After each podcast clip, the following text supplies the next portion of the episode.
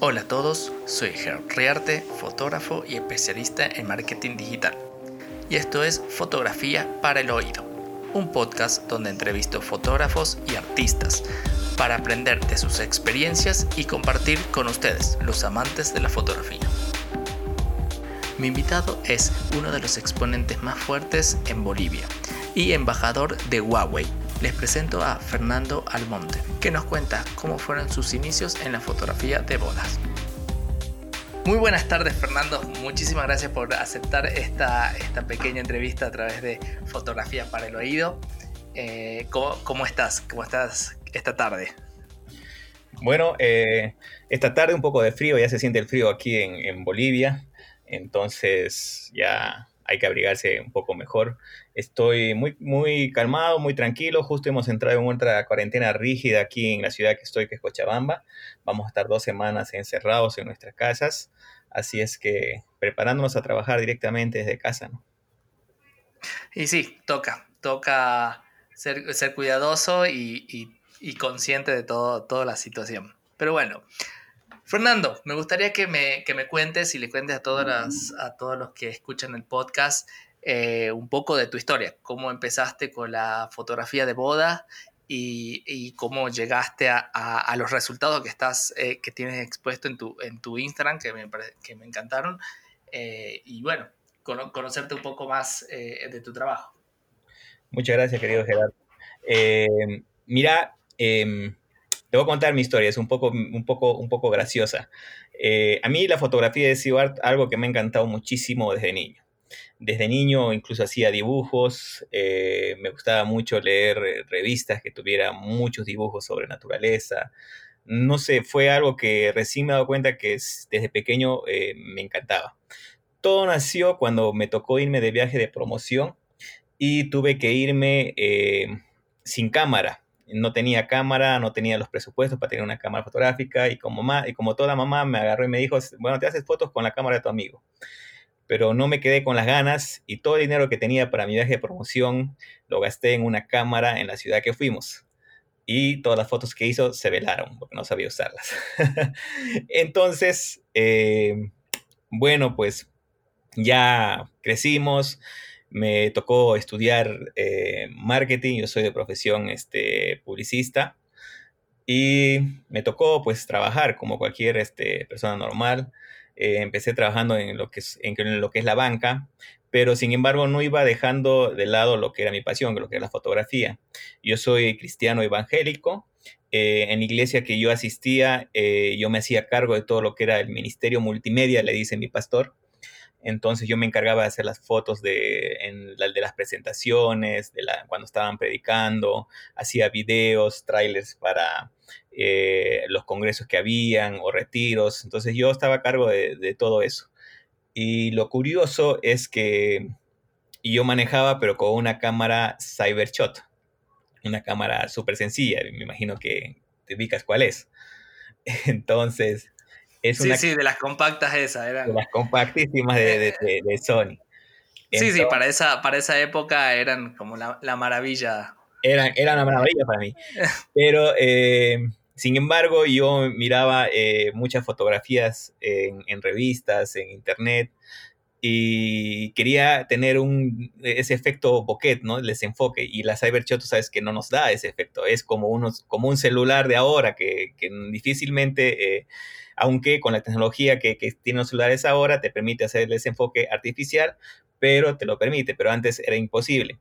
Entonces ahí fue donde empecé a investigar un poco más sobre cómo, cómo lograr eh, mejor calidad fotográfica. Y por áreas del destino me encontré con un amigo de hace mucho eh, que se había convertido en fotógrafo de bodas.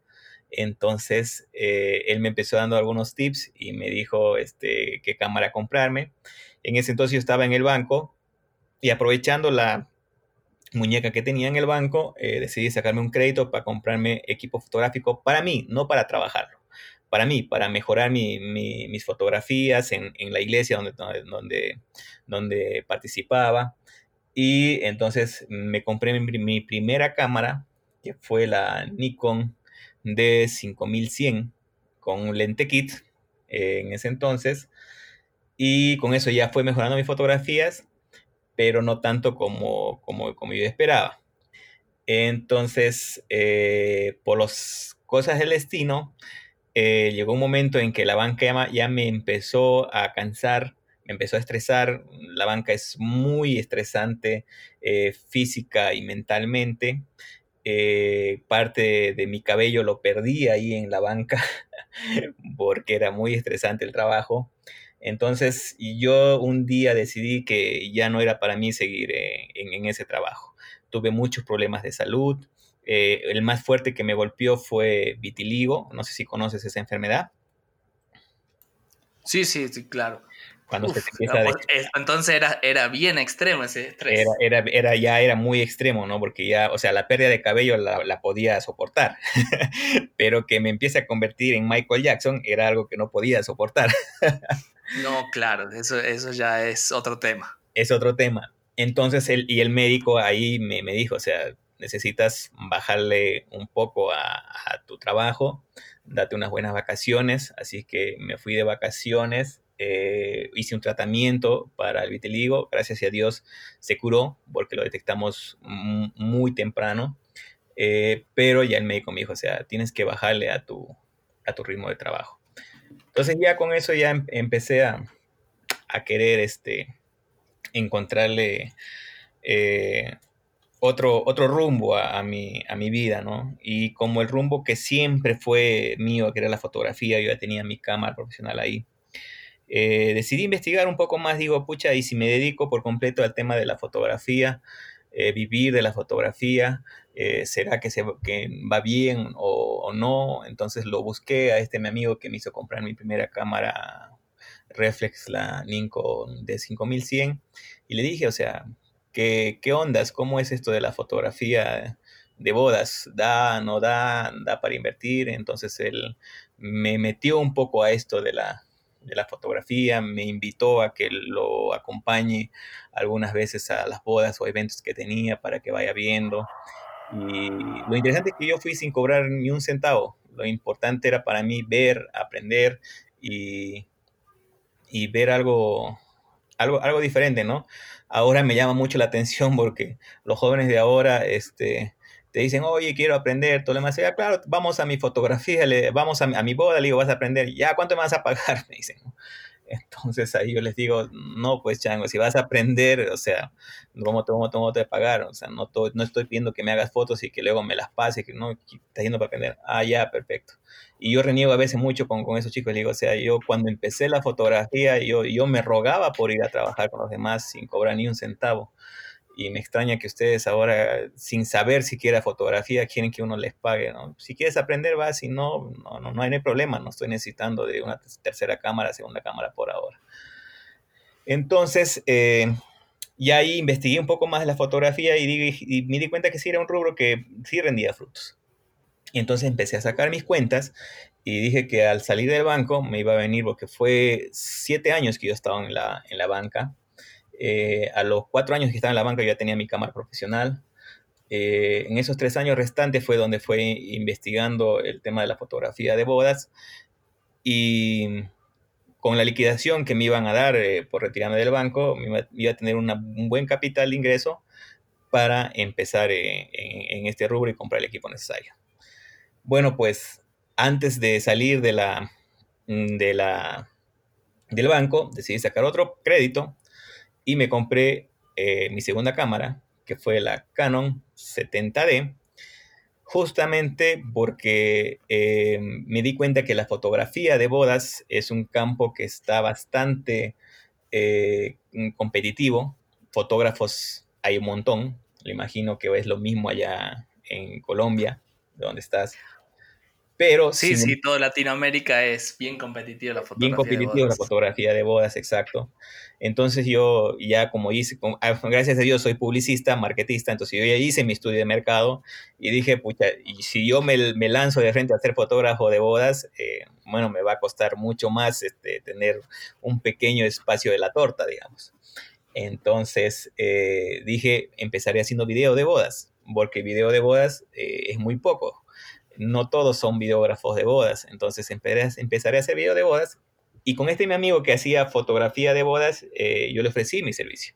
Él me dijo, perfecto, haces tú el video, yo hago la foto. Entonces así fuimos entrando en el tema de, de, mm, las bodas. Y por eso compré la 70D. No sé si tú, eh, bueno, tú debes saber también que las Canon son unas cámaras más híbridas que la Nikon, ¿no?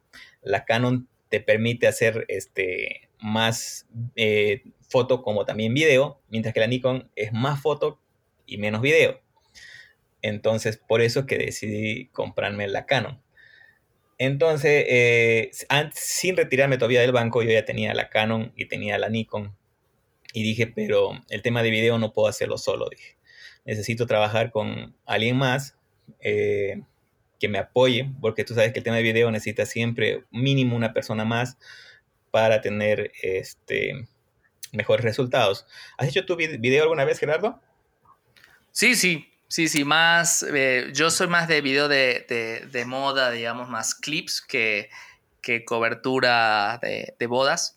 Yo hago más que nada moda que, ah, ya. Eh, que bodas. Entonces, pero sí, te entiendo. O sea, hacer video, eso necesita de, de, además de equipo, gente que te asista, porque, bueno, hay que estar moviéndose mucho, es mucho más de hecho, es más agotador que, la fotografía, que me parece. Exacto. Y además que cuando quieres hacer videos documentalistas o video de bodas, es como hacer una pequeña película, un, pequeño tráiler. Y, necesitas este, una segunda cámara, un segundo camarógrafo para tener un plano diferente al que tú tienes, ¿no? Y en postproducción jugar con esos planos y darle un mejor contexto a, a lo que quieres contar. Entonces ahí fui cuando tenía un amigo de años atrás que sabía que él hacía video, trabajó en canales de televisión y trabajaba en, un, en, una empresa de fotografía y videos eh, muy conocida en mi ciudad. Eh, él hacía los videos. Entonces le propuse, le dije, mira, Chango, eh, yo tengo el equipo, ya tengo la computadora, tengo luces, tengo cámaras. lo único que necesito es tu experiencia para que me ayudes en el tema de, de video. Y me dijo, bueno, lo voy a pensar. Eh, a ver eh, qué anda, porque voy a renunciar a mi otro mi trabajo para, para ayudarte, para estar contigo al 100%. Y bueno, lo pensó un tiempo, yo ahí seguía en el banco, o sea, no me preocupaba tampoco porque eh, seguía teniendo mis ingresos ahí de, de, de, banquero. Así es que solamente estaba testeando el, el, mercado. Y al final me dijo, ya, ok, le meteremos, me dijo. Ok, perfecto. Entonces, justo sucedió algo muy grave en la banca que me obligó a presentar mi renuncia mucho más antes de lo que tenía planificado. Y bueno, le dije a mi amigo, ya es momento, empezaremos. Saqué mi liquidación. Eh, lamentablemente fui estafado por un amigo, por el mismo amigo que, que, me daba consejos al principio, que me ayudó a comprar las cámaras. Eh, yo no sabía de dónde comprar, eh, porque tenía las cámaras, tenía la computadora, pero me faltaban luces, me faltaban trípodes, me faltaban este, pedestales, me faltaba flashes, me faltaban muchas cosas mm, para, para, el, para el micrófonos, ¿no?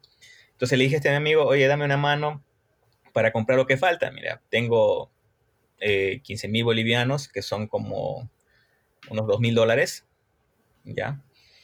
Y ah, dame una mano, necesito comprar este equipo. Y me dijo, claro, no hay problema, yo conozco un amigo que, que, trae y que nos da buen precio y todo lo demás. Ah, ya, perfecto, le dijo. Entonces, eh, él, él me dice, hazme el contacto. Le dije, no, no, hazlo tú todo, confiando en él plenamente. Ok, perfecto. Entonces me dice, ya todo lo que necesitas se hace tanto, ya toma el dinero, le dijo. Me llegan las cosas y ya como ya fui eh, interiorizándome un poco más en lo que fue el, en lo que era el, equipo de trabajo, me di cuenta de los precios reales de las cosas que, que estaban trayendo. Entonces, eh, él había, había, del presupuesto que yo le di, él lo había multiplicado al doble para traer lo mismo que yo necesitaba para él. Entonces eh, me engañaron, yo me sentí, me sentí muy mal, la verdad, confiar en una persona y que te haga tremenda jugada eh, lo bueno fue que él lo aceptó. Luego que me di cuenta, le dije, mira, Chango, me has estafado. Y me dijo, bueno, sí, tienes toda la razón, te voy a devolver. Y bueno, como éramos amigos, dijimos, ya, ok, devuélvemelo, pero no lo devolvió de golpe, porque prácticamente se yo gasté mil y mil dólares fue para que él haga su, para que se compre equipo también. Me lo devolvió en varios años, pero al final me lo devolvió. Eh, entonces ya tenía el equipo y decidí darme un par de meses sabáticos para eh, estudiar la fotografía, porque yo no iba a dar un producto de mala calidad. Eh, algo muy interesante era, si querías competir en, este, competir en este mercado, tenías que darles algo diferente, ¿no? No da lo mismo que todos dan. Entonces empecé a capacitarme. En ese momento lo único que tenía a la mano para capacitarme, porque lamentablemente en mi país, no sé cómo será en tu país, pero en mi país no hay escuelas que te enseñen fotografía, ni mucho menos video. No sé cómo es allá. Tú contame. Sí, sí, no, aquí, aquí sí hay, sí hay bastante. O sea, yo, yo, bueno, yo estudié en Argentina, pero... Ah, en Argentina sé que hay eh, mucho. En Argentina sé que sí, hay en, en Argentina hay mucho y acá en Colombia hace ya varios años eh, hay, hay bastantes, bastantes escuelas y, fotógrafos que están capacitando y dando, dando talleres. Entonces, sí, me imagino, me imagino tu, lo complejo de para vos en, prepararte, en conocer y, encontrar buena, buena información sobre, sobre todo. Sí, el, el, único que teníamos a la mano era el buen y confiable, bueno, ya ni confiable YouTube, ¿no? Entonces, claro. ahí empezamos a investigar, investigar y, ya fuimos aprendiendo un poco más de, fotografía. Eh, hay una, había una escuela aquí en mi ciudad que se llama Escuela de Ciencia y Arte, creo, eh, que enseñaba fotografía, pero cuando fui a ver su, eh, su ¿no? Eh, tardabas este, tres años para aprender lo que en YouTube aprendías en, en, dos meses. Entonces dije, no, prefiero, prefiero YouTube. Y en ese entonces en Bolivia no había ni siquiera talleres, te cuento. O sea, no había que, como ahora vienen fotógrafos del, del exterior, ganadores de premios, a darte los workshops o congresos. No existía eso, no había tal. Entonces tenías que ver la manera de capacitarte. Eh, entonces me capacité mucho y ya después de unos dos, tres meses me lancé a mi primera boda como videógrafo. Fui con este mi amigo, eh, no cobrábamos mucho, ni tampoco cobramos tampoco. Aquí en Bolivia hay un mercado que le llaman muy informal, que le llaman el mercado de la cancha o el mercado de rapideros el mercado de aquellos que no sé si en Colombia debe haber también, aquellos que van a, los eventos sociales, hacen fotos y a la salida te venden las, las fotitos. Y sí, sí. ¿no? Entonces, aquí es, ese mercado, que son eh, los que cobran realmente muy, muy barato por los eventos sociales. Entonces, eh, no estaba yo en ese mercado, sino estaba en el mediano, no con lo que cobraba mucho, pero tampoco lo cobraba tan barato, porque el equipo que tenía lo valía también, ¿no? Entonces, eh, empezamos a hacer ese tipo de bodas. El amigo este que tenía sus bodas, más bien ya tenía un mercado ganado, posicionado en mi ciudad, y tenía bodas este, muy buenas, no eran bodas este, eh, tan baratas ni de una clase media baja, era más en clase media, clase media alta, entonces mm, eso te ayuda mucho para poder entrar a este tipo de, mercado, que es al que apuntaba. Entonces mis primeros videos empecé a trabajar con él, mm, me ayudó mucho, la verdad, este amigo que, que, se vino a trabajar conmigo es muy capo. Ahora ya, claro, ahora ya nos hemos separado. Él ya ha empezado también su camino independiente, bueno, ya empezó hace mucho y te cuento que es un videógrafo muy reconocido ahorita en mi ciudad, tiene muy buenas bodas, tiene muy buen trabajo y, y, bueno, eh, yo me siento muy alegre por él porque de alguna forma contribuía a que él se independizara y, dejara de, trabajar para otras personas y le va muy bien ahora.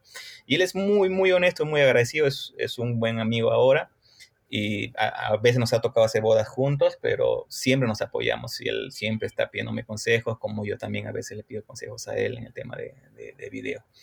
Entonces, eh, trabajamos juntos, él tenía muy buen trabajo de edición de video, aprendí mucho con él con el tema de, de, video. A la gente le empezó a gustar nuestro trabajo eh, de video y ya venían las personas a contratarme directamente y sin, ya no me iba a contratar por medio del otro fotógrafo o de los otros fotógrafos, mm, porque nosotros, aparte de ese amigo que hacía fotos, nos contratamos con otros fotógrafos que les ofrecía el mismo servicio. Te le dijeron, mira, Chango, yo me, hago, yo me hago cargo del video, tú te cargo de la foto. Cuando vengan clientes a contratarte, eh, pásale, pásale mi dato, dile, yo también tengo video, entonces yo te cobro a ti un monto y tú si quieres le cobras más a ellos, pero a mí me pagas lo que estoy pidiendo. Y entonces ahí teníamos varias bodas de diferentes fotógrafos. Y ese fue el gancho que nos ayudó. Entonces ya la gente empezó a conocernos y ya nos empezaba a buscar directamente a nosotros, sin intermediario. Y ahí cuando estábamos en las reuniones, eh, los mismos clientes nos decían, ¿y no conoces a alguien que hace fotos? Y ahí fue cuando yo salí, ¿no? Y le dije, este, yo te puedo hacer fotos, le pero ¿estás seguro? No, sí, tengo algunas fotos y ya le mostré un material que he ido juntando em, con algunos clientes que, tuve espontáneamente. O sea, como todos queremos hacernos un portafolio eh, al principio, ¿no? Y empecé haciendo fotos a, tus amigos, conocidos, y ese material te sirve para mostrar a las personas. Entonces, cuando los clientes que venían a buscarnos este video, le, mostrabas ese trabajo. Mira, estas son las fotos que, he hecho y para tu boda tranquilamente podemos eh, hacer también este trabajo, ¿no? Entonces, así fue como los clientes eh, empezaron a confiar y se, ya no se iban solamente con el tema de video, sino también con video y foto. Entonces, como ya tenía eh, eventos con, foto, con fotografía, y mi colega o mi amigo que está trabajando conmigo empezaba a hacer también video, buscó a buscarse un ayudante, eh, ya la, mi empresa, que se llama Reflex Producciones, empezó a ser notado en foto y video. Mi trabajo, como de todo, eh, empezó de una forma y fue tomando una evolución a mejor, porque si quedas en lo mismo, pues te estancas. Y yo veo ahora mis trabajos hace más de siete años cuando empecé y realmente eran, es muy diferente. Y y es muy interesante porque yo, o sea, yo siempre parto de la idea de que si voy a hacer algo, tengo que hacer algo diferente a lo que hacen los demás. Yo tenía en mi mente, bueno, ya voy a empezar a hacer fotos ahora de bodas, quiero hacer fotos divertidas, fotos alegres, quiero que tengan fotos con alma. Y me acuerdo que nos reuníamos, ya conocía, ya conocía a muchos fotógrafos en mi ciudad, incluso yo creé un grupo de fotógrafos y videógrafos Cochabamba, es la ciudad en la que estoy, y nos hacíamos reuniones con ellos para conversar. Entonces eh, yo les exponía lo que querían chicos, les cuento que se me ocurrió hacer este tipo de fotografías. Entonces ellos se me ríen, me decían, estás loco, la fotografía esa que tú, que tú dices, no, nunca va a funcionar aquí, porque en ese entonces aquí la fotografía era más posada, o sea, ya no se hacían fotos en estudio como se hacían antes, hacían en, en lugares alejados, en paisajes hermosos, pero siempre se manejaba el tema de, de posicionar a los novios, ¿no? poses de, de, modelos, o sea, no había alma, no, no había diversión. No sé si conoces a, los, a la fotografía, al Fearless Photographers. Sí, sí. Y entonces ahí te das cuenta, ¿no? Es, es, es por ejemplo, ese, esa comunidad eh, sobresale justamente por tener fotos fuera de lo común fotos atrevidas, por eso se llama fearless, ¿no? fotógrafos sin miedo. Entonces, aquellos fotógrafos que van más allá de la fotografía clásica. Y ese tipo de fotógrafo era el que yo quería hacer. Yo no conocía en ese entonces fotografía, eh, los fearless photographers, ni conocía la fotografía de, de, otro fotógrafo en el exterior. Para mí todo estaba aquí en mi ciudad, ni siquiera estaba dentro de todo Bolivia, solo en mi ciudad. Yo quería destacar de lo que pasaba en mi ciudad. Y, mis, y mis, colegas se, se, me reían, ¿no? Entonces, eh, pero sin embargo, yo insistí y seguía haciendo mis fotos divertidas. Y cuando le mostraba mis fotos a los me decían, ah, ahí está. O en el grupo de WhatsApp que ya teníamos en ese entonces, pasaban mis fotos y se reían, ¿no? Mira, están las fotos divertidas del, del Fernando Almonte, decía, ¿no? Y, y ahora nos damos cuenta que las fotos divertidas son el boom del momento. O sea, quien no tiene esas fotos casuales, eh, estás, perdiendo, estás perdiendo dinero como fotógrafo de bodas, porque la gente busca eso, que la fotografía tenga alma, tenga una esencia, tenga sentimientos, más que las fotos posadas. Entonces yo, yo fui precursor en, en, en ese estilo de fotografía aquí y me, fui muy, me fue muy bien porque la gente empezó a ver ese estilo de fotografías y querían, oye, yo quiero fotos que me hagas como, como estas que has hecho, como esta de esta boda. Ah, no, es perfecto, este es, este es mi, mi, trabajo. Y ahí fue que empecé a investigar, yo quiero investigar más, quiero salir un poco más. Empecé a buscar en internet y boom, me aparece Fearless Photographers. Y yo y dije, mira, yo no estoy loco, en el exterior ya hacen esto. Y ya les mostré a, a, mis colegas y, y, ellos también vieron que sí, realmente la, fotografía está cambiando pero yo estaba un paso atrás. Entonces, eh, yo quiero aprender esto, decía, quiero aprender más. Y tú, llegó el momento en que tuve que salir del país para poder este, aprender más. Gracias a Dios tenía los trabajos suficientes eh, y necesarios para poder solventarme estos viajes al exterior. Y me fui al famoso Wedding Brasil, no sé si conoces. Sí, sí, sí, sí uno de los eventos más grandes de, Latinoamérica. De Latinoamérica en, en, cuanto a fotografías y videos de bodas. Exacto. Entonces me fui a Wedding Brasil. Eh, el Wedding Brasil no solamente es un congreso, también te dan los famosos masterclass que duran cuatro, cinco, cinco horas. Entonces eh, me inscribí a muchos masterclass ahí y aprender eh, estilos fotográficos, manejo de, luces, manejo de luz natural, manejo de poses. Me fui, me inscribí en masterclass para aprender este, mercadotecnia, que es algo que, muchos fotógrafos eh, no lo toman en cuenta, todos aspiran a hacer buenas fotos, pero se olvidan de ser también vendedores. Entonces tomé cursos de mercadotecnia y en Brasil aprendí que, aprendí que es muy importante la mercadotecnia. Y, perdón, me estoy equivocando. Antes de irme a Wedding Brasil, un fotógrafo, colega, colega a nivel nacional de otra ciudad, tuvo la brillante iniciativa de traer a un fotógrafo ganador de premios que fue Julia Gentil. Es colombiano, lo debes conocer.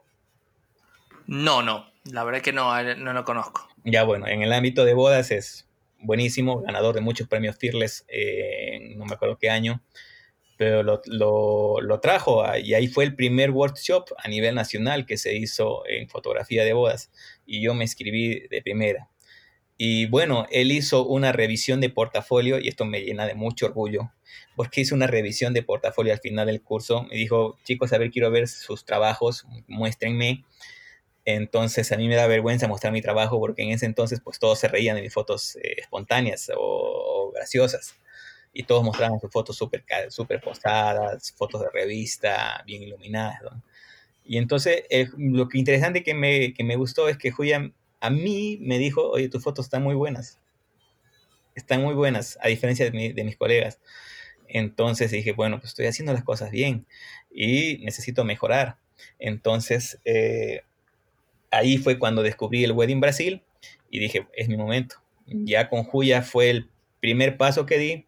Eh, me di cuenta que estoy por buen camino, pero necesito mejorar más. Y ahí fui donde Brasil y Brasil es otra es otro mundo en cuanto a fotografía. Lo mismo que debe ser Argentina, Colombia, Bolivia, estamos muy retrasados a lo que es el exterior, ¿no?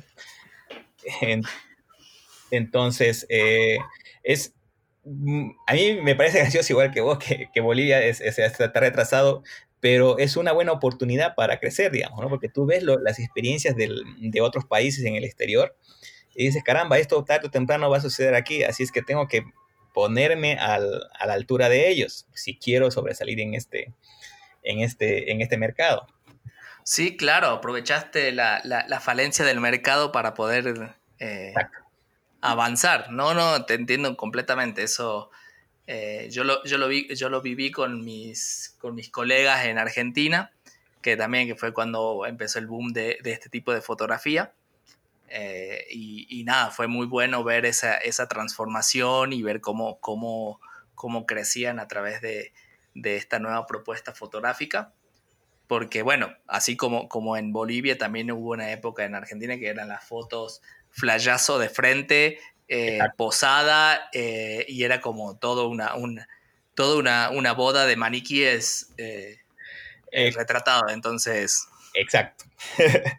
como tú, tú haces modas y tú sabes que, en, modas tú tienes el tiempo necesario para poder calcular tus, tus, flashes, calcular la iluminación, todo, y repetir la foto varias veces si, si, si no te quedó bien, digamos, ¿no? Porque estás trabajando en un, en un, estudio, en un lugar ya preparado, digamos, mientras que en las bodas sí, claro todo es rápido, tienes cuestión de segundos, cuestión de minutos para medir la luz, medir, este, buscar el encuadre perfecto, la composición ideal, pensar en postproducción, porque decir, pucha, si hago esta foto, en postproducción puedo salvar esto, no hay problema, le hago esta foto.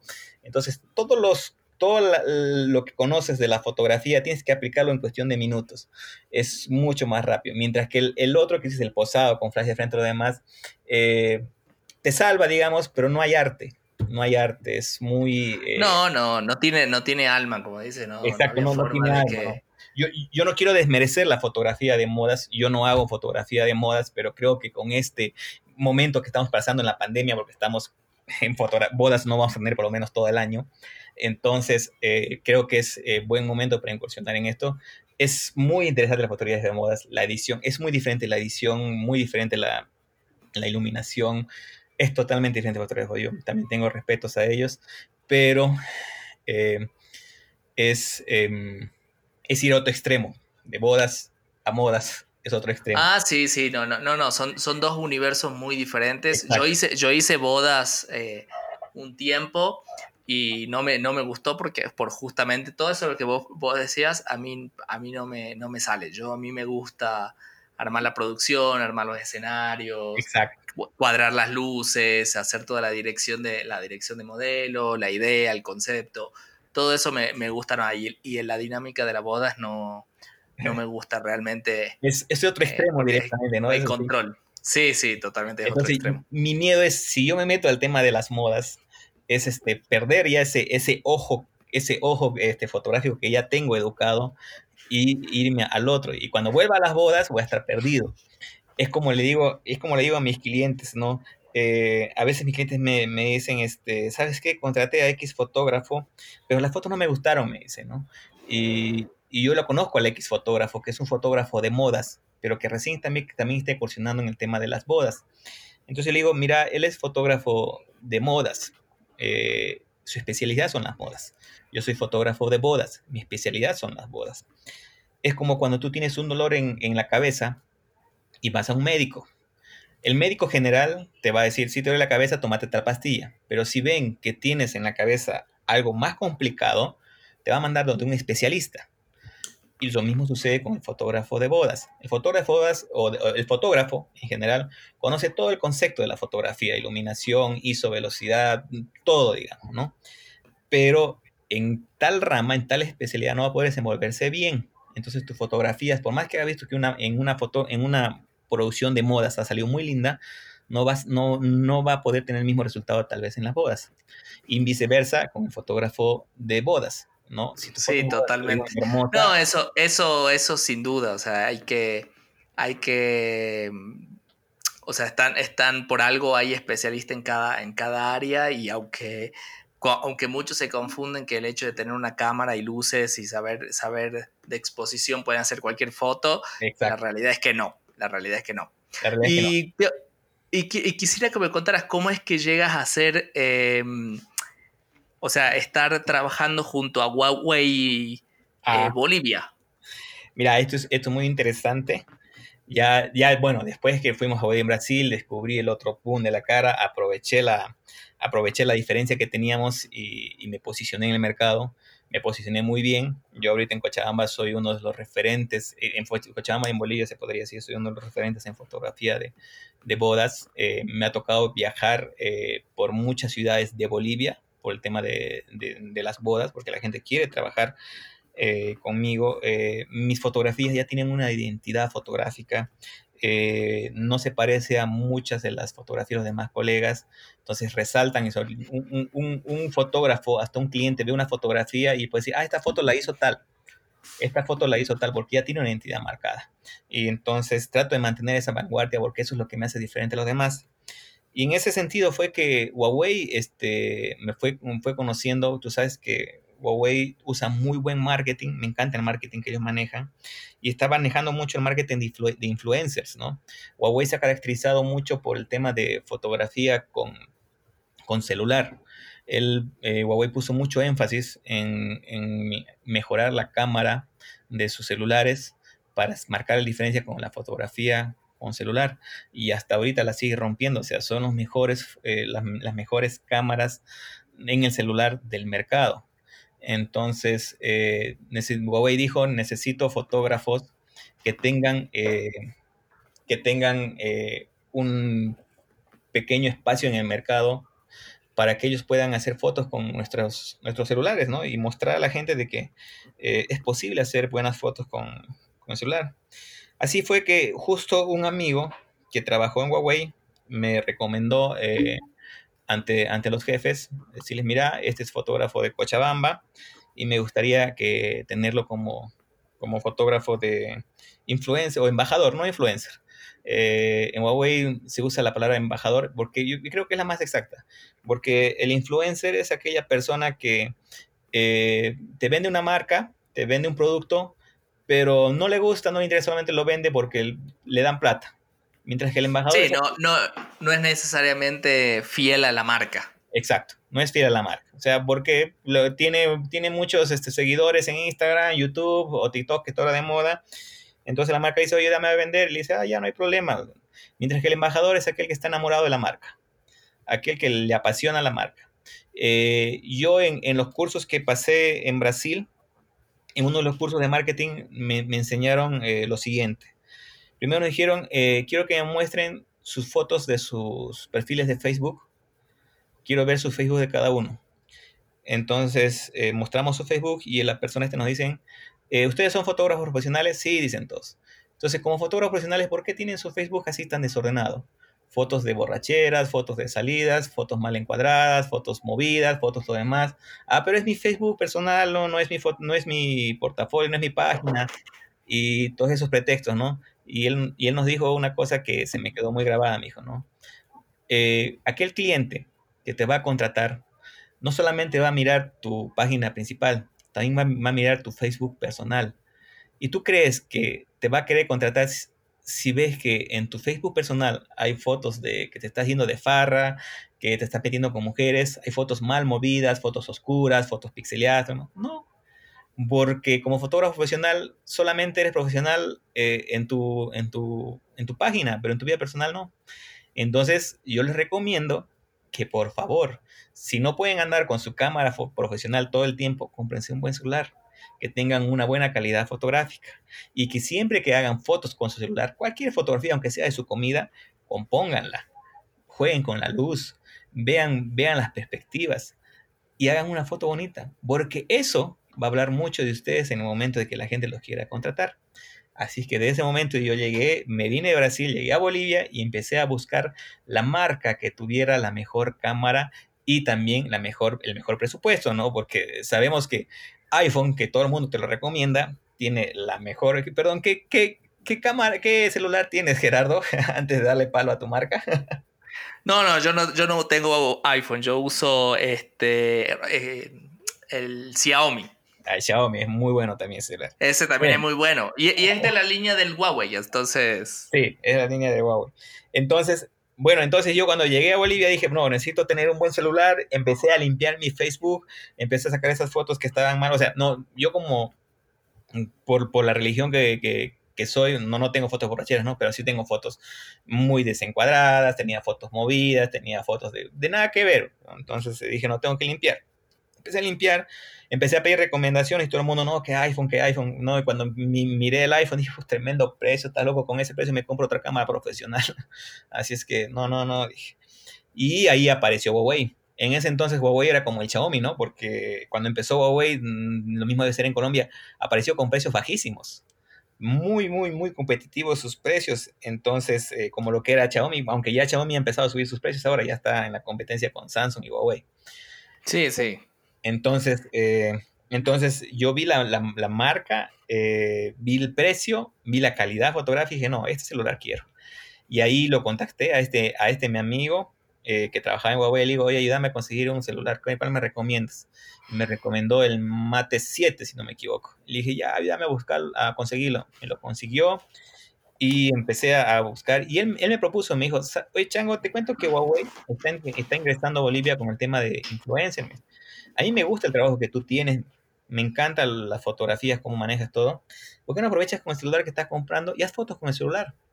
Y, yo, lo, voy a dar tu nombre a, Huawei para que ellos vean el trabajo que tú tienes y, te tomen en cuenta para, el tema de influencers en mi ciudad.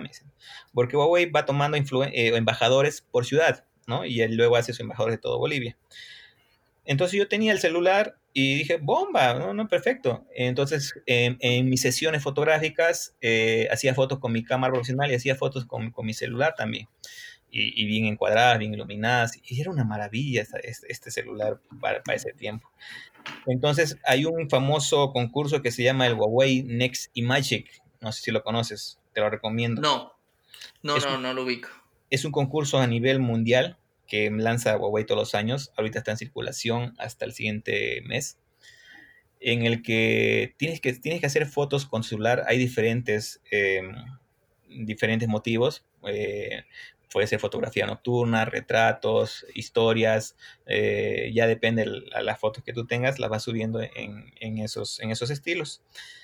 Entonces, eh, una de, yo subí, hice, me entré a Huawei Next Imaging, subí fotos con mi celular Y una de mis fotos que hice en el famoso Salar de Uyuni, que no sé si lo conoces en Bolivia. Eh, sí, sí, lo ubico. Es súper emblemático, ha sido el Dakar aquí. Eh, es hermoso ese lugar, entonces yo... es muy hermoso, sí. Yo hacía sesiones ahí y, y bueno, sesiones post bodas y, y hacía con mi celular. Y una de mis fotos que hice con mi celular quedó entre los entre las 50, 100, 100 o 50, no me equivoco, mejores fotografías del mundo con mi celular. Wow. Entonces yo dije, wow, dije. Entonces ahí Huawei, pum, abrió los ojos y dijo, no, este lo quiero, sí o sí. Entonces eh, me llamaron de Huawei y me dijeron, ¿sabes qué? Eh, mm, nos gustaría tenerte entre... Ah, yo feliz, contento, ¿no? Encantadísimo. Sí, perfecto. Entonces, mira, eh, tengo, ahí empezamos con el Huawei, el P20 Pro, el año pasado, el anteaño pasado, ¿no? Entonces, estamos a esta marca eh, y ya, hicimos un contrato, empezamos a trabajar, luego ya me cambiaron el celular al P30 Pro y espero que este año me lo cambien al P40 Pro y seguimos haciendo fotos con, con Huawei, ¿no? La, la, idea es hacer fotos con Huawei. Y yo estoy súper enamorado con la marca Huawei. Si algún día dejo de ser embajador de la línea, yo sigo usando Huawei porque me parece muy buena su calidad con relación al precio muchos de mis colegas me dicen, ay, pero con la plata que ganas deberías comprarte un iPhone, además que tienes Mac, porque los fotógrafos, eh, la Mac sabemos que es la mejor para edición de fotografía. Entonces van a poder combinar bien los archivos y demás, pero mi respuesta es, mira hermano, o sea, por más plata que, que gane, que me vaya bien en la boda, o sea, con el precio que, que me compro un celular, puedo, comprar, puedo comprarme otra cámara, o sea, seamos más conscientes y para qué comprar tremendo celular cuando Huawei me lo da incluso más, más, más prestaciones y lo voy a seguir usando. Bueno, bueno, te digo. Sí, claro. No, no, es que yo creo que ya el, iPhone de alguna forma es un, es un capricho. O sea, tener, tener una computadora de, de Mac, o sea, tener una MacBook Pro, una, una Mac que, sea para trabajar en edición, edición de foto, edición de video, lo que sea, es una cosa. Pero el iPhone creo que no me, no me, es un, no me parece como más útil ni más ventajoso frente a otros celulares. O sea, es como ya es un capricho y, es mucha plata para solamente la manzanita de, atrás. Realmente lo que... O sea, para dar un estatus que, no lo tienes, digamos, para fingir. Sí, claro. Exacto. Sí, claro tú, eres de los míos, me entiendo, me entiendes muy bien, o sea. Sí, eh, totalmente. Yo no, yo no, a mí no me gusta tampoco el, el, o sea, yo de Mac para trabajar en computadora sí. Exacto. De hecho, ah, recientemente me compré la, una de las últimas de las MacBook Pro. Eh, porque trabajar es súper estable, muy eficiente, pero celular, no, me voy mil veces por el Xiaomi o el o Huawei también. Exacto, Exacto, es lo que, lo que yo siempre digo, o sea, ¿para qué? O sea, vanidad no quiero, no necesito, eso, eso no me da dinero a mí, o sea, necesito una marca que, me, trabaje bien y me sirva bien. Pero tía, tía tienes MacBook, y lo mismo que tú, o sea, MacBook tengo porque es necesario, no es un lujo, es una necesidad. Mientras que tu iPhone con tu manzanita es un lujo nada más. Exacto. Así fue como me convertí en la marca y gracias a Dios este, hice muy buenos amigos con, Huawei. Eh, hay muchos fotógrafos a nivel nacional de, la marca de, Huawei, entonces conocí mucha gente eh, en, el, ámbito gracias a Huawei. O sea, estoy súper enamorado con, Huawei, el trato que te dan, la calidad de servicio que tienen. No, o sea, yo encantadísimo. Como digo, si no fuera embajador y si alguien me pide recomendación, digo, aquí está Huawei. Huawei te da lo, lo que no encuentras en ninguna marca. Eh, sí, totalmente. Entonces, eh, ahí me quedé muy enamorado con, la marca. Y la marca, por lo visto, ahora está muy enamorada. Y es así como nace eh, mi iniciativa de, hacer también este, cursos de fotografía con celular. O sea, gracias a Dios, al tener el celular, yo todo el momento que estoy en la calle, todo el momento que donde voy, a los viajes que tengo, eh, no puedo estar con mi cámara profesional cargada todo el tiempo, pero sí tengo mi celular en el bolsillo. Entonces yo saco mi celular y hago videos, hago fotografía, hago este, ah, hago todo lo que puedo en todo momento. ¿Ya cuánto llevas de, embajador de Huawei? ya con este es el tercer año de embajador. Tres años seguidos, muy bien. No, este es el tercer año, o sea, sí, ya estamos tres años.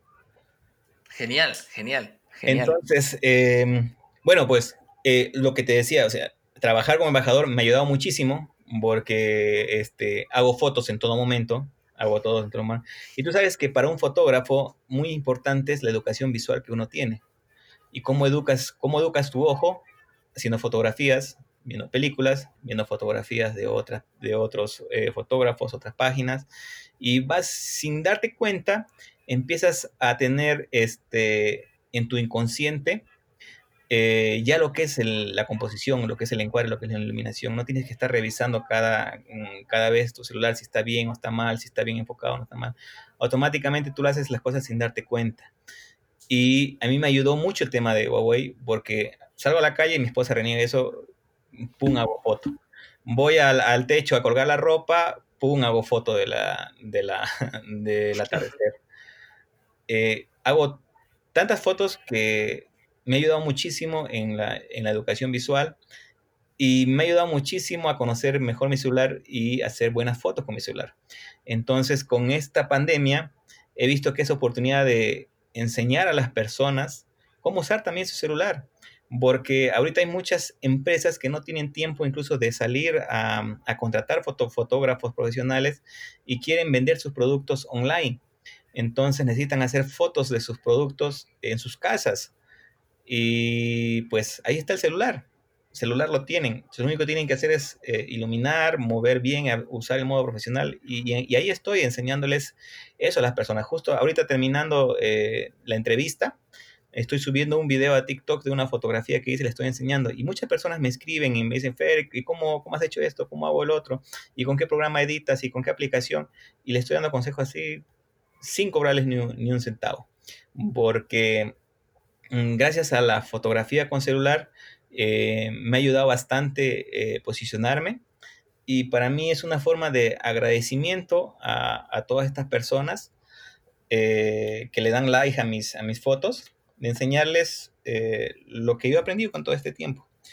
Y, me está yendo muy bien en este tema de, de cursos online.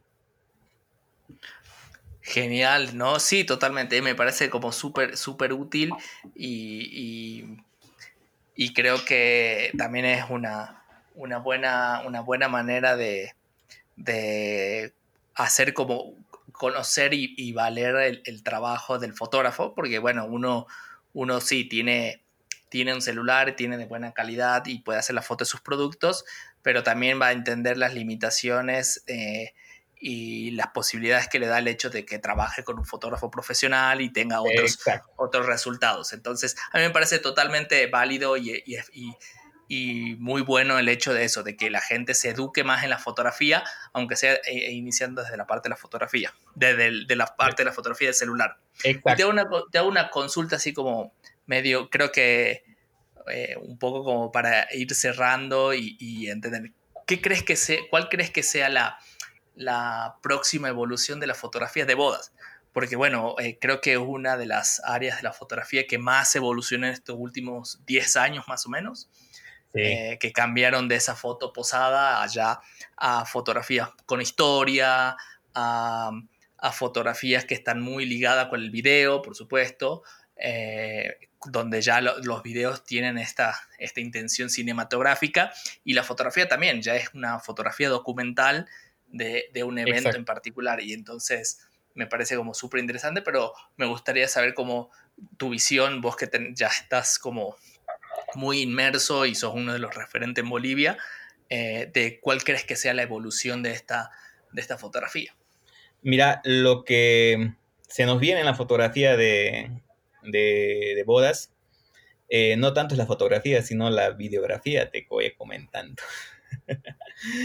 Algo muy interesante que he aprendido hace dos años que fui a Brasil. Hay un famoso eh, eh, videógrafo de bodas que se llama...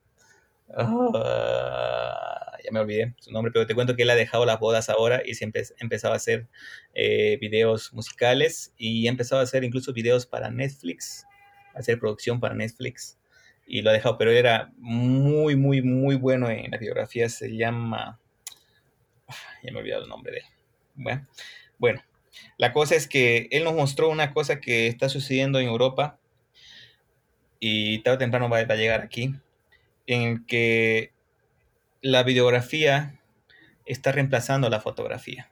¿Por qué? Porque ahora tú congelas un, cuadro de video y es una foto. Exacto. Sí, claro, en, fotografía, en videos 4K puedes sacar tranquilamente y ya 60 una foto en RAW y las editas como si fuese una, una foto normal. Exacto. Entonces ya eh, muchas empresas en Europa están contratando solamente al, video, al videógrafo, hacer un video y luego sacar de ahí este, cuadros para hacer la fotografía. Él, por ejemplo, en su exposición que tuvo en el Wedding Brasil, empezó a mostrar este, eh, fotos, supuestamente, pero eran cuadros congelados de video. Entonces él me decía, ¿ven, ¿ven esto? Sí, me decía, es foto, video, todos fotos. Y en Plum le daba play y era un video. Entonces, para que se den cuenta, y, te mostraba fotos, o sea, videos de bodas, decía, ¿no? Entonces, te mostraba una re foto así, escucha, qué hermosa fotografía, bien expuesta, en composición excelente, y había sido un video. Y me dice, tarde o temprano va a suceder esto. El video va a reemplazar a la fotografía. Entonces, eh, ¿qué es lo que se viene? El videógrafo, la biografía de bodas va a tomar este, bastante posición eh, el fotógrafo de bodas ahorita se está, moviendo mucho en la postproducción. Yo soy un fotógrafo que defiende mucho la postproducción, eh, no como otros los fotógrafos tradicionales que dicen no, que la fotografía tiene que salir directo de la cámara y manipularla después de la postproducción ya no es fotografía. Eh, yo estoy en contra del manipuleo en el colocar cosas que no existían en tu foto, pero estoy a favor de eh, arreglar lo que son luces, arreglar lo que es colores, eh, borrar tal vez alguna basura que está en la fotografía, pero no aumentarle nada. No me gusta eso, eso estoy muy en contra no, claro, el fotomontaje, fotomontaje de un evento ya no tiene mucho sentido. Exacto. Pero sí, no, creo que tampoco, o sea, creo que ninguno de los dos extremos, ni, ni hacer un fotomontaje, ni dejarla tan cruda como, como, cuando sale de la cámara, porque nada, ya la gente está educada, tiene acostumbrado el ojo a otro, a otra calidad, a otra, o sea, antes miramos, o sea, no es lo mismo la calidad 35 milímetros que era hace más de 20 años, y la digital de 10 megapíxeles a lo que es hoy con 25 a 40, 60 megapíxeles que puede llegar a tener una, una cámara. Exacto. Entonces, eh, estamos viviendo en una época digital y la postproducción hace mucho. Y la postproducción, si te das cuenta, en los últimos años va variando bastante. Los mismos tonos que empiezas a usar. Antes se usaban estos tonos, ahora se usan estos tonos, ahora se usan estos tonos. Eso va, va, va manejando la vanguardia de la, de la fotografía de bodas. Y ahora estamos llegando en Bolivia en un extremo en que todos son muy buenos fotógrafos. Hay muy buenas este, fotográficas. Entonces ya no contratan al mejor fotógrafo, al que tenga las mejores fotos, sino empiezan a contratar a la persona que se venda mejor. Es lo que te decía un principio. Hay muy buenos fotógrafos, pero son malos vendedores. Entonces se están eh, quedando atrás esos malos vendedores. Y aquel fotógrafo de bodas que no sepa manejar su marketing, se va a quedar atrás. Entonces el fotógrafo de bodas ahora ya no es el artista que se lo va a buscar por la foto, sino aquel que sabe moverse y venderse. Es algo que se ve en la fotografía. Manejas la postproducción muy bien, sabes venderte muy bien, tienes cupo en el mercado. Pero si no haces eso, te vas a estancar. Y es lo que se viene en la fotografía de bodas. Tienes que aprender a vender. Totalmente. Sí, sí, eh, totalmente. No, muy bueno, muy bueno. Muchísimas gracias, Fernando. Me encantó, me encantó conocerte, conocer tu historia y, por supuesto tu trabajo a mí me parece, me, gustó mucho. O sea, creo que entre, te, soy, te, te, confieso algo, realmente yo eh, he estado entrevistando muchos muchos fotógrafos, muchos artistas. Sos el hasta ahora sos el primero en, fotografía de boda porque hay muchos, pero es como que todavía no, de todos los que vi, que hay muchos muy buenos, no me, no me convencían hasta que vi tu trabajo. Entonces me parecía como muy interesante poder hablar con vos eh, y, poder compartir la, tu visión y tu, y tu trabajo con, con la gente que escucha el podcast. Muchas gracias, querido Gerardo, por tus palabras. Eh, realmente fue para mí un gusto compartir contigo estos, esta hora. Hemos estado una hora prácticamente aquí conversando y todavía lo, que, lo, que, lo que, faltaba conversar, hay, hay mucho por, por, seguir conversando, pero yo creo que lo, lo, poco que hemos podido hablar es lo más importante y lo que podría resaltar más, ¿no? Eh, ¿Te lo podría resumir o me vas a hacer una pregunta de cuál es tu resumen? No, no, está, está, sí, resumímelos como, como tu visión de toda, de, toda tu vida, tu resumen, tu resumen de vida. Eh, mi resumen de vida que, les daría, chicos, todo esto lo que has hablado es este, primero, eh, no, se, no, se dejen achicopalar, no se dejen eh, hacerse sentir menos. Si tienen una idea en mente, síganla, persigan sus metas. Segundo, capacítese mucho, estudien, prepárense.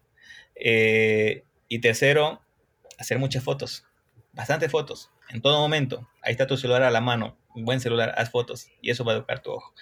Hay una frase que me encanta mucho y la tengo muy guardada, que dice, todo lo que vivamente imaginemos, sinceramente creamos y entusiastamente emprendemos, inevitablemente sucederá. Y yo le añadí una, una pequeña oración más que dice, todo lo que vivamente imaginamos, sinceramente creamos, pongamos fe en Dios y entusiastamente emprendamos, inevitablemente va a suceder. Empieza a imaginar, empieza a creer en aquello que estás imaginando, sigue en ponerlo en las manos de Dios, confiar en que Dios va a estar contigo y te va a ayudar y emprender, encaminar, seguir adelante, seguir adelante, seguir adelante y va a suceder, va a suceder. Eso es todo, querido Gerardo. No sé si tienes alguna consulta más. No, no, muchísimas gracias. Creo que yo creo que tenemos abarcado casi todo, todo, pero igual eh, quizás en otro momento tengamos oportunidad y podamos alargar la conversación y, y, tocar otros temas. Cuando guste, Gerardo, estoy disponible ahora eh, en las tardes, porque en las mañanas soy este amo de casa, cuidando a mi bebé, porque mi esposa trabaja normalmente. Entonces yo tengo que cuidarla. En la tarde llega, ella se hace cargo y me pongo a trabajar, pero de 3 a 11 de la noche estoy disponible. Cuando gustes, ahí me tiras un WhatsApp, un Instagram, un Facebook, cuando gustes y charlamos. Perfecto, perfecto. Sí, totalmente, totalmente. Así que bueno, muchísimas gracias Fernando. Y bueno, estamos, estamos hablando muy pronto. Eh, y nada, muchísimas gracias por tu tiempo y, tu, y por compartir todo, toda tu historia. Un abrazo, querido Gerardo. Gracias nuevamente por la entrevista. Un gusto conocerte.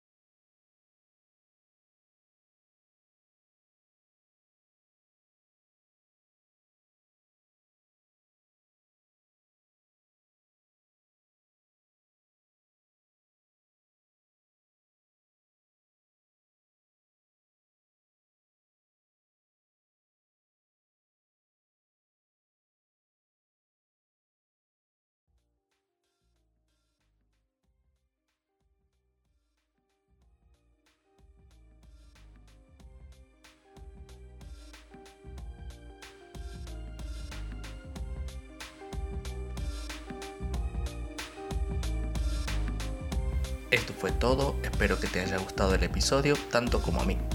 Puedes ver el resumen y algunos de los trabajos de mi invitado en mi sitio web herriarte.com slash fotografía para el oído y escuchar todos los episodios en Spotify, Apple Podcasts y Anchor.fm. Antes de terminar, te pido un favor. Si te gustó el episodio, comparte en tus redes o suscríbete al newsletter para recibir novedades del podcast y mis proyectos. Chao.